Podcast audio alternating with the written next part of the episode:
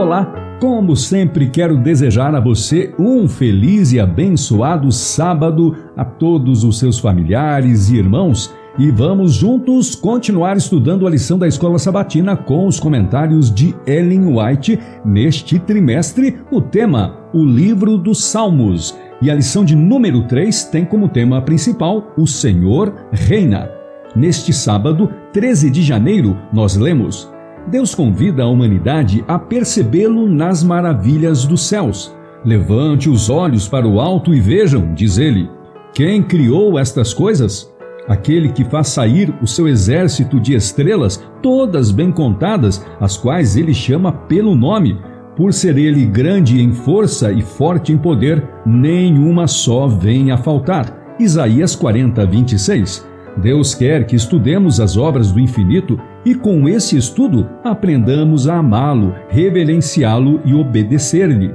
Com os seus tesouros, os céus e a terra devem nos ensinar as lições do amor, do cuidado e poder de Deus. Deus chama as suas criaturas a desviar a atenção da confusão e perplexidade ao seu redor e admirar a sua obra. Ao estudarmos as suas obras, anjos celestiais estarão ao nosso lado para iluminar a nossa mente e guardá-la dos enganos de Satanás. Declara o salmista em Salmos 27:8. Ao meu coração me ocorre, busquem a minha presença. Buscarei, pois, Senhor, a tua presença. Todo esse salmo deve encontrar lugar nas lições de leitura e soletração na escola. Os salmos 28, 29 e 78 falam de ricas bênçãos concedidas por Deus ao seu povo e da má retribuição da parte deles por todos os seus benefícios. O Salmo 81 explica o motivo da dispersão de Israel. Eles se esqueceram de Deus, como as igrejas de nossa terra estão se esquecendo dele atualmente. Considerem também os Salmos 89, 90, 91, 92 e 93. Essas coisas estão escritas para nossa advertência, para quem já são chegados os fins dos séculos, mas não devem ser estudadas em nossas escolas? A palavra de Deus contém lições instrutivas, dadas em reprovação, em advertência, em encorajamento e em ricas promessas. Nosso Deus tem o céu e a terra sob seu comando e sabe exatamente o que necessitamos. Só vemos um pequeno trecho do caminho que está à nossa frente, mas todas as coisas estão descobertas e expostas aos olhos daquele a quem temos de prestar contas. Hebreus 4:13. Ele está entronizado acima do tumulto da terra. Todas as coisas estão ao alcance de sua divina supervisão. E lá de sua grande calma eternidade, ele comanda o que em sua providência vê ser o melhor nem um passarinho cai ao chão sem que o pai perceba.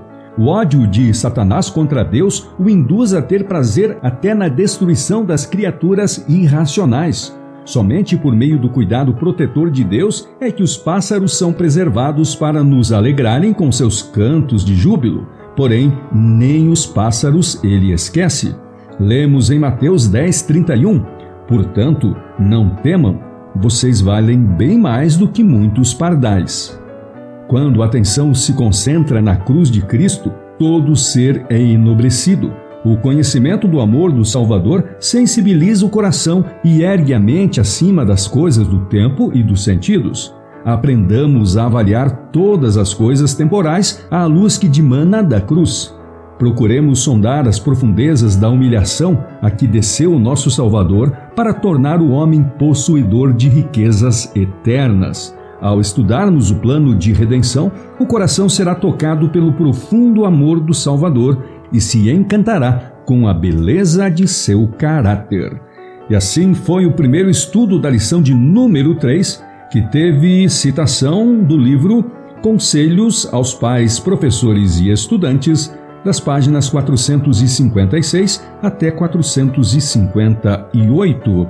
Também do livro Testemunhos para a Igreja, volume 8, página 223, e por último da Meditação Exaltai-o, do dia 22 de agosto. Amanhã é domingo e nós vamos estudar o tema O Senhor nos fez. Até amanhã.